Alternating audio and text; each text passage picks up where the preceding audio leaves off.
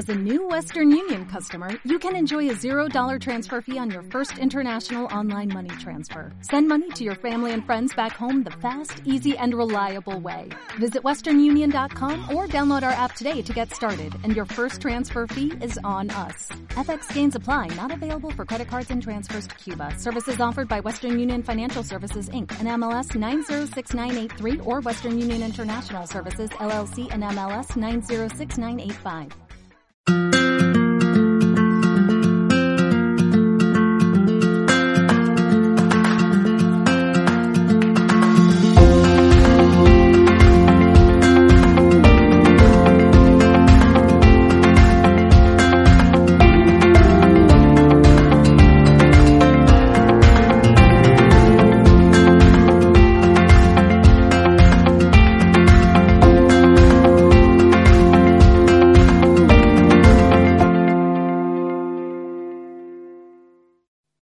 Bienvenidos, bienvenidos a este espacio Agua Viva. ¿Cómo están? Un abrazo muy fuerte desde aquí, desde Radio y Televisión Vida y también para nuestros amigos, para nuestros hermanos en Dinamis Radio, en Onda Paz y allí donde nos puedan sintonizar también a través de, de nuestro podcast, en YouTube, en Vimeo, en las diferentes plataformas. Soy Juan Carlos Parra y encantado de seguir bebiendo del agua viva de la palabra de Dios. Este programa se titula así, Agua Viva.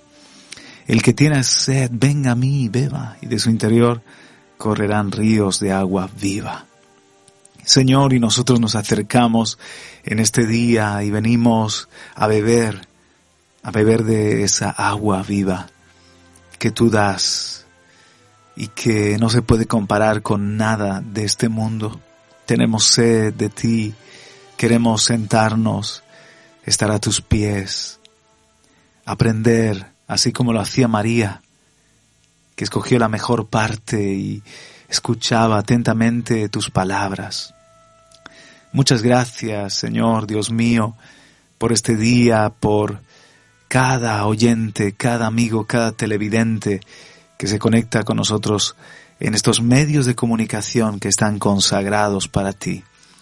Te honro, Espíritu Santo, y te pido que fluyas a través de estos minutos en el nombre de Jesús y para tu gloria.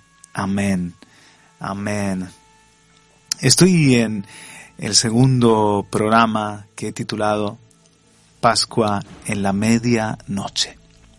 En el primero hablábamos de la noche en una comparación con la noche de los tiempos, la oscuridad que nos rodea y que se hace muy fuerte en la medida en la que se acerca, en la medida en la que está más cercana la mañana, el amanecer.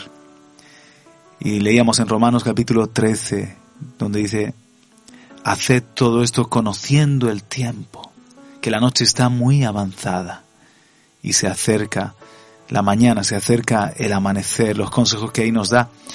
Y en otro texto, en Mateo, en el capítulo 24 y luego en el capítulo 25, también dice que seamos como siervos que esperan a su Señor y ya sea que venga la segunda, la tercera vigilia.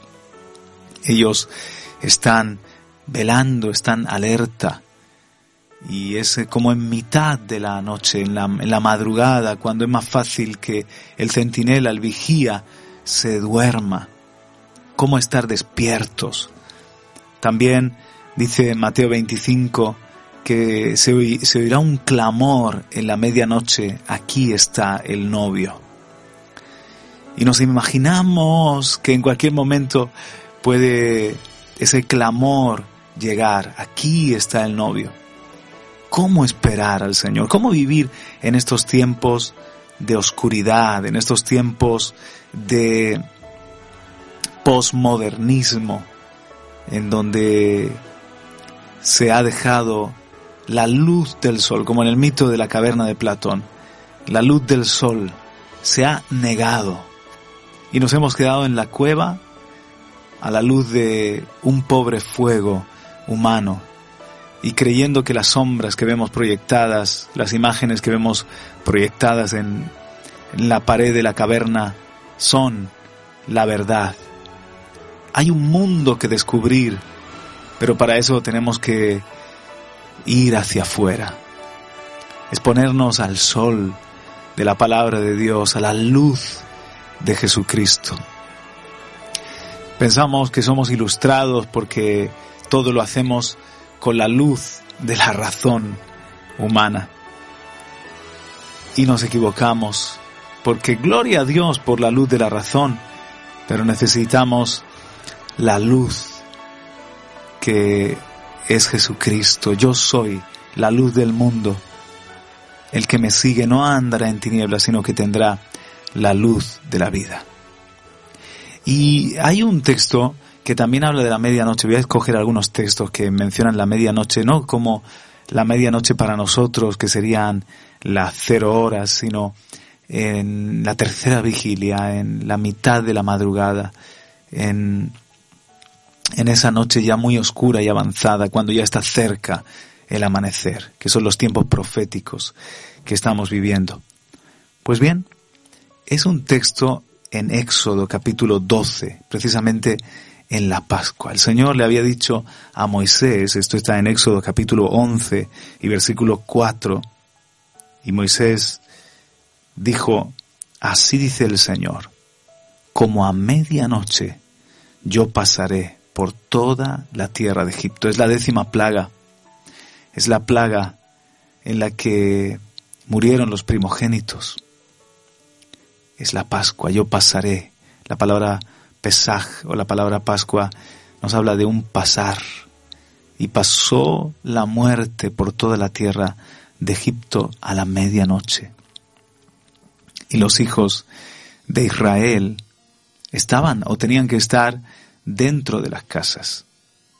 Vemos en el capítulo 12, versículo 29, y sucedió que a la medianoche el Señor hirió a todo primogénito en la tierra de Egipto, desde el primogénito de Faraón, que se sentaba sobre su trono, hasta el primogénito del cautivo que estaba en la cárcel, y todo primogénito del ganado.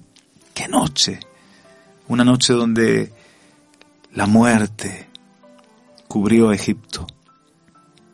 Y los hijos de Dios estaban en Gosem. Los hijos de Dios habían sido advertidos por el Señor. ¿Y cómo estaban ellos? Pues como estaban ellos tenemos que estar nosotros en este tiempo que he descrito así, como la medianoche, como la tercera vigilia, cerca de la venida del Señor, el fin de los tiempos de la humanidad.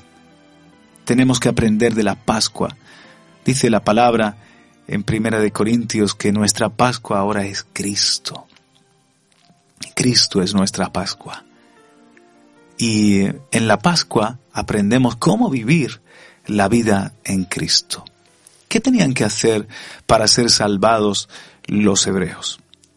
Mira, dice en el capítulo 12, en el versículo 3, habla a toda la congregación de Israel diciendo, el día 10 de este mes, cada uno tomará para sí un cordero según sus casas paternas, un cordero para cada casa.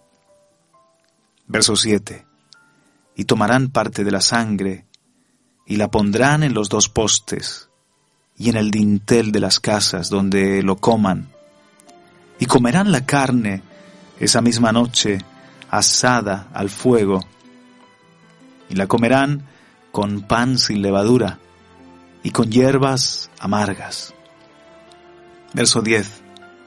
Y no dejaréis nada de él para la mañana, sino que lo que quede de él para la mañana lo quemaréis en el fuego. Y de esta manera lo comeréis, ceñidos vuestros lomos, las sandalias en vuestros pies y el callado en vuestra mano lo comeréis apresuradamente, es la Pascua del Señor.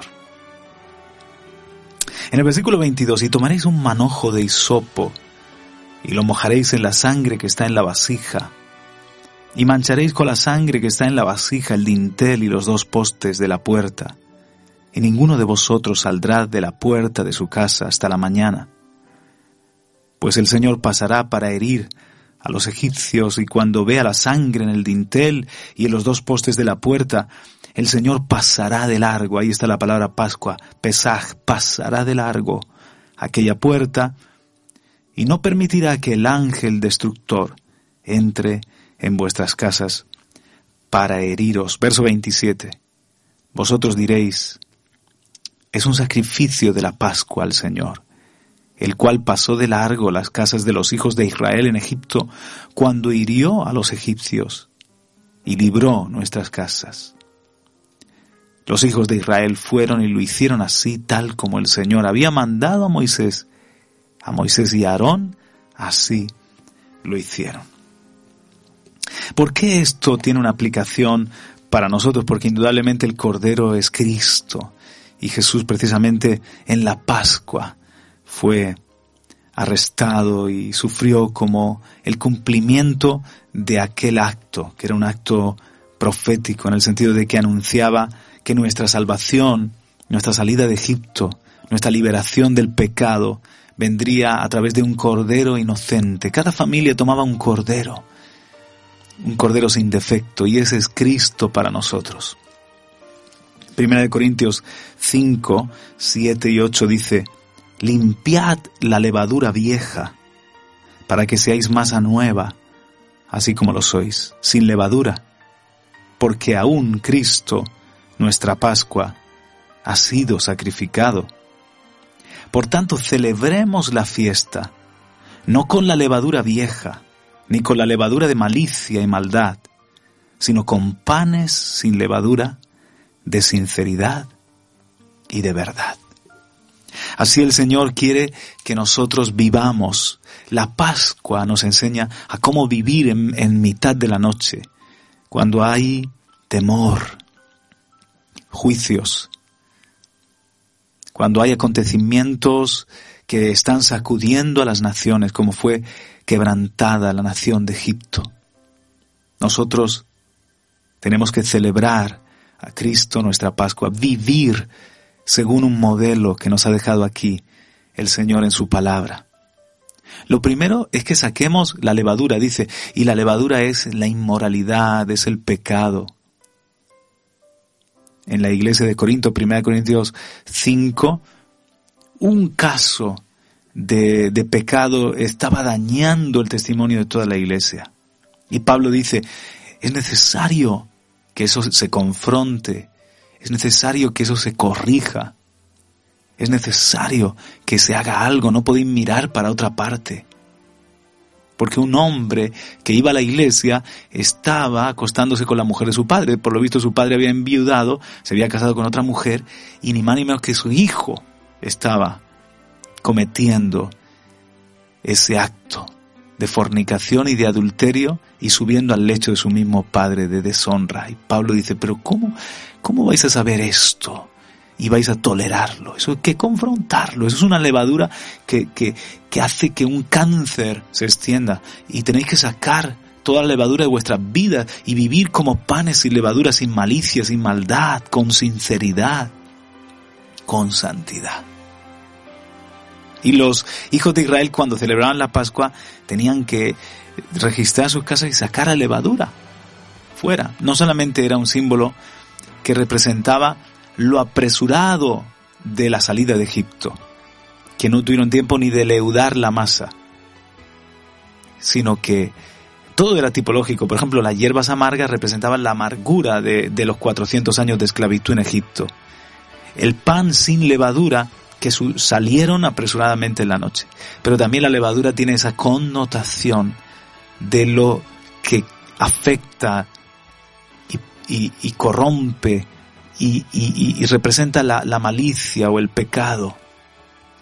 Entonces sacaban la levadura fuera y representa la santidad. Somos un pueblo de... Tenemos que examinarnos para asegurarnos de que estemos cada uno en la fe Tenemos que, examinar nuestra propia vida.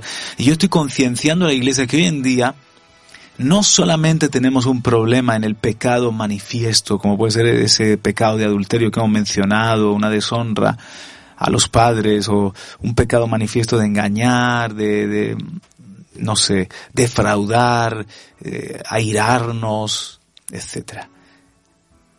Una discusión con nuestra esposa. Hay otras cosas más sutiles que tenemos que examinar.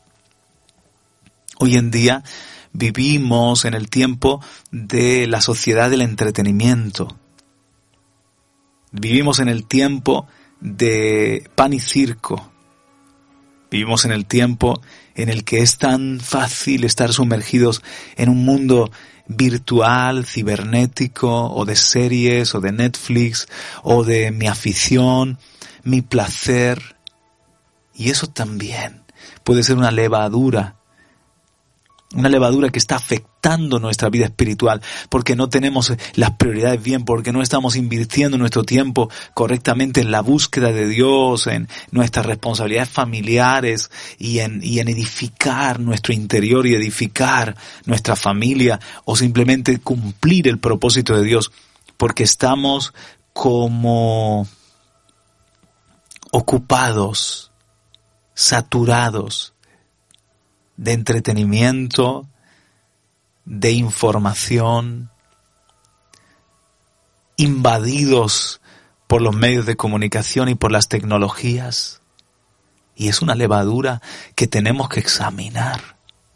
La vida antes era más corta, porque se vivía menos años, más dura, en muchos sentidos no teníamos el bienestar que hoy tenemos en muchos países, pero más sencilla también hoy en día es como una distracción en escala superlativa.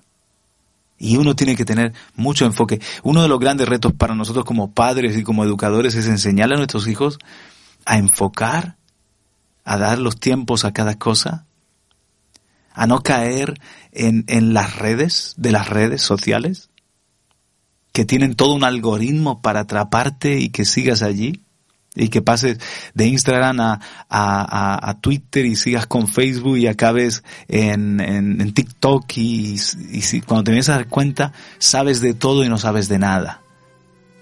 Y si te ha ido el tiempo y como dice John Piper, una de las grandes utilidades o propósitos de las redes sociales es que cuando estemos en la presencia del Señor no tendremos excusa diciéndole es que no tuve tiempo el Señor sacará el historial de Facebook, el historial de YouTube, el historial de, de Twitter, de Instagram y, te dirá, ¿cómo que no, amigo mío? Entonces, eso, quizás tú dices, no estoy en pecado, no estoy fornicando, no estoy yéndome de borracheras o no estoy, yo qué sé, actuando mal contra mis padres, pero estoy como el avestruz. En este caso, en vez de con la cabeza metida en la tierra, con la cabeza metida en el internet, en el, eh, las redes sociales, en el mundo virtual y se nos está yendo la vida.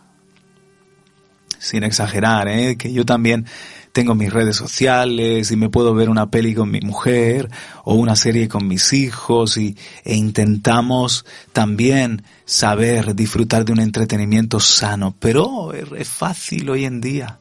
Es fácil hoy en día porque todo lo tenemos aquí, todo lo tenemos en la mano. Eso es levadura que hay que sacar. Ahora, mira lo que sucedía. Para celebrar la Pascua, uno tenían que entrar al interior. Si alguien se quedaba fuera, moría.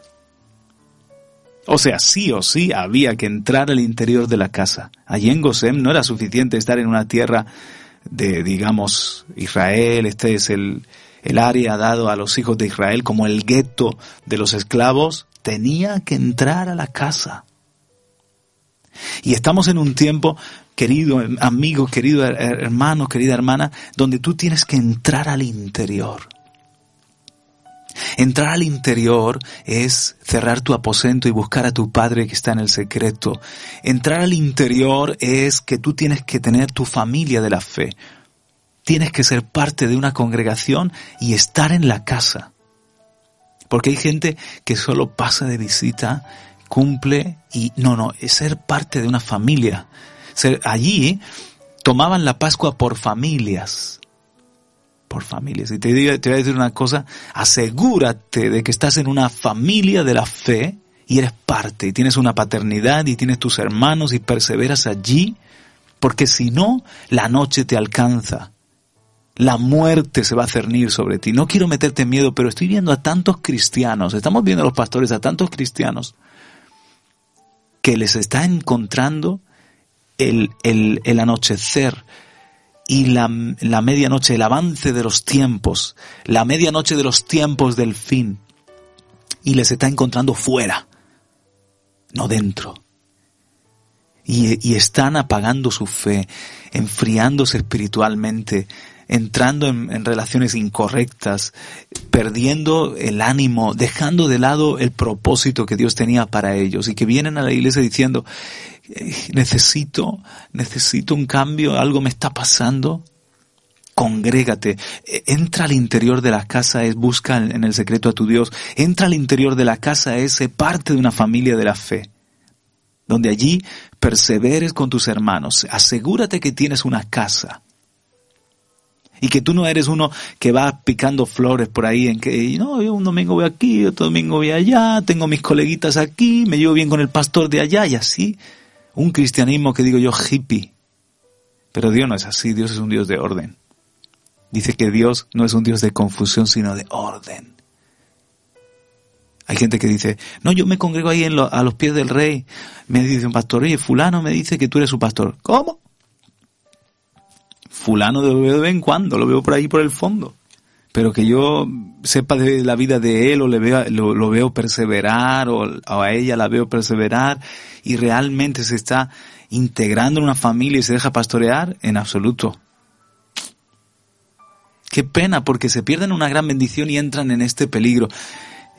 Cuidemos la casa en este tiempo. Cuidemos el que estemos en el interior y salimos afuera, peleamos, trabajamos, pero con nuestras raíces. Me gusta lo que dice de aquel hombre que teme a Dios, dice su mujer será como fecunda vid en el interior de su casa. Dice que se extiende hacia afuera, que extiende sus ramas hacia afuera. Pero ¿dónde está plantada? En el interior. ¿Y quién es la esposa de, Cristo? El hombre, el hombre que teme al Señor, el, el, el, hombre que tuvo la eulabeia, el temor de Dios, fue nuestro Señor Jesucristo. ¿Y quién es su esposa? Su esposa es la iglesia. Y la iglesia tiene, tiene sus raíces en el interior de la casa, pero se extiende y da fruto hacia afuera pero tiene eh, en, el interior, en el secreto, en, la búsqueda de Dios, en la cercanía con Jesús, en, en el aposento con Jesús, tiene las raíces, de ahí toma la fuerza y entonces extendemos nuestras ramas y damos fruto hacia afuera. Otra cosa que, que pasaba en la, en la Pascua es que pasaban bajo la sangre. ¿Te das cuenta cuando entraban por el dintel y, por los postes, estaban bajo la sangre. Estaban pasando por, por, por la sangre del cordero. Eso es entrar al pacto. Eso es cuando tú, la sangre de Cristo Jesús, no es solamente algo que te acuerdas cuando tomamos la cena del Señor, sino que tú sabes que tú has pasado bajo la sangre tú estás bajo la cobertura de la sangre. ¿Sabes lo que más odia y teme el diablo? La sangre derramada en la cruz. ¿Sabes lo que combate a la serpiente? Dice que las águilas eh, rocían con sangre el nido porque repele a la serpiente, la sangre repele al diablo, la cobertura de la sangre, tú la necesitas en tu casa, tú la necesitas en tu vida, está bajo la sangre que te perdona, bajo la sangre que te protege. Otra cosa que pasaba en la Pascua es que comían el cordero y lo tenían que comer todo. La parte que me gusta y la que no me gusta. Y eso, eso a mí me habla de comer a Cristo. ¿Qué comemos? De eso quiero predicar el domingo. ¿Qué comemos? Somos lo que comemos, ¿sabe? Comer al cordero. Y comernos todo lo de Cristo es a veces comernos lo que no nos gusta. No, mamá, yo no quiero, yo no quiero, no sé, esa parte, dame esta otra. Pero en la iglesia enseñamos todo lo de Cristo, todo, todo el consejo de Dios, le dijo Pablo a los Efesios. Os he dado todo el consejo, no he rehuido declararos nada que fuera útil, porque hay que hablar de todo, oiga. Y hay cosas que me gustan y otras cosas que tienen un sabor amargo. O comían con hierbas amargas. Y tiene, a veces la palabra me confronta, me corta, me reta. Pero tengo que comérmelo todo. Y dice que lo que no comían lo echaban al fuego. Eso habla de todo lo de Cristo es para nosotros. Él es la provisión. Y Él está tan bueno, tan rico pero tengo que comer lo que el Señor me pone en la mesa y a veces me pone, ay, gloria a Dios por ese mensaje de fe que estamos predicando Upernicano. Nosotros últimamente victoria total, abrumadora, definitiva, somos más que vencedores. Pero el Señor nos confronta con nuestra indisciplina, nos confronta con nuestra incredulidad, nos confronta con nuestra falta de pasión, con nuestros desórdenes personales o familiares y eso no, ¿eh? esa parte me parece que me voy a cambiar de, de púlpito yo. Esta, este restaurante no puede ser un consumidor de restaurantes bíblicos, ¿sabes? Tienes una mesa, cómete todo, el consejo de Dios para ti todo lo que es sutil y bueno. Si hay que decir amén, amén. Si hay que decir ay, pues se dice ay. Pero lo como. Otra cosa que había en las casas era luz en medio, en medio de la noche. Era la luz. Cuando todo se apagó y hubieron lamentos, padres que vieron cómo moría el primogénito en Israel, había luz en Israel había seguridad porque estaban bajo la sangre. Y nosotros somos el pueblo de la luz en este tiempo. Somos el pueblo que podemos tener todavía una alabanza en medio del ay. Somos el pueblo que no le cierra la puerta a nadie, sino que abrimos la puerta para que entren. Entren a la casa, entren a la cobertura, entren a celebrar la Pascua juntamente con nosotros se revela Cristo de una manera tan especial en la Pascua. Yo soy la vid verdadera y, se tomaba el vino. Yo soy el pan, los yo soy de Jesús y se tomaba pan. Yo soy la luz del mundo y había luz. ¿Ves? Los yo soy están presentes en esta Pascua. Pascua en la medianoche. Pero quiero terminar diciendo esto. ¿Cómo tenían que comerlo? tenían que comerlo despiertos y en vigilia, a pesar de que la noche estaba avanzada, ceñidos los lomos, sandalias en los pies, callado en la mano y apresuradamente porque iban a salir de Egipto, porque comenzaba el éxodo. Y nosotros estamos aquí, somos peregrinos, estamos aquí, pero no somos de aquí, somos de, la ciudad celestial Sion. Y estamos en un tiempo no para acomodarnos en Egipto.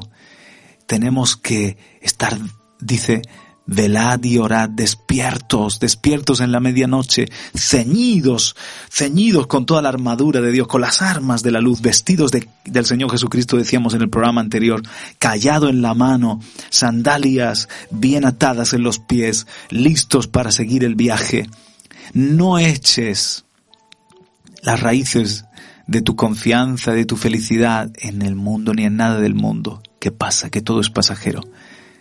¿Sabes por qué Dios no se avergonzó de ser llamado el Dios de Abraham, de Isaac y de Jacob, porque ellos eran peregrinos en Canaán, estaban, era la tierra prometida y estaban de paso, habitaban en tiendas. Y así somos nosotros los hijos de Dios. Estamos aquí para cumplir una misión, estamos aquí para cumplir un propósito. Tenemos las sandalias del peregrino, tenemos el callado del peregrino. Estamos de viaje, en un viaje donde hay un movimiento constante, persiguiendo el propósito, agradar a nuestro Dios, servirle. Y vamos, como en la visión de Juan Bunyan, el progreso del peregrino, vamos hacia nuestra ciudad, la ciudad del gran rey. Ellos tenían, no se podían dormir. Todo el mundo listo, despierto. Todo el mundo alerta, porque en cualquier momento toca la trompeta el Señor y salimos como pueblo de Egipto. Por eso lo comieron apresuradamente. ¡Qué noche! ¿Te lo puedes imaginar? Ellos comiendo en la luz y en el calor del hogar, comiendo aquel cordero, mientras que daban el último suspiro los primogénitos de Egipto, hasta de las bestias, de los animales, hasta del mismísimo faraón. Y les dijeron, salgan, por favor, váyanse, váyanse. Y les dieron tesoros y todo para que se fueran rápido, váyanse rápido, porque esto va a acabar con nosotros definitivamente. Y así nosotros, mis amados, estamos en la noche de los tiempos. Comamos a Cristo, estemos alerta, Estamos de viaje, somos peregrinos, estemos ceñidos, listos para movernos hacia el propósito de Dios en el viaje en el que el Señor nos tiene. Que la venida del Señor no nos sorprenda, que no nos, no nos halle dormidos, que no nos halle en pijama, que no nos halle sin las sandalias puestas. Padre, gracias por este programa y porque nos estás hablando de la medianoche y nos estás hablando de cómo vivir en estos tiempos. Gracias por tu consejo, por tu zarandeo. Yo recibo esta palabra, me la como, Señor. Gloria a ti, Señor, que tú estás salvando a más y más hombres y mujeres que estamos pasando bajo la sangre. Oh, ven a Cristo, ven a la seguridad de la familia de la fe, ven, sal de la destrucción del mundo, ven, aleluya, al éxodo, al éxodo de la vida de Cristo Jesús. Hay un reino para ti. El reino se ha acercado, el reino abre las puertas. Hay una vida eterna, hay una patria en el cielo, hay un Dios que nos llama pero solo tienes que arrepentirte de tus pecados y creer en Él. Esta agua viva, Señor, la bebemos y te doy las gracias, porque en verdad tu palabra calma nuestra sed. En el nombre de Jesús, amén y amén. Ha sido un placer estar con vosotros y os espero la semana que viene para servirte siempre. Un abrazo muy fuerte.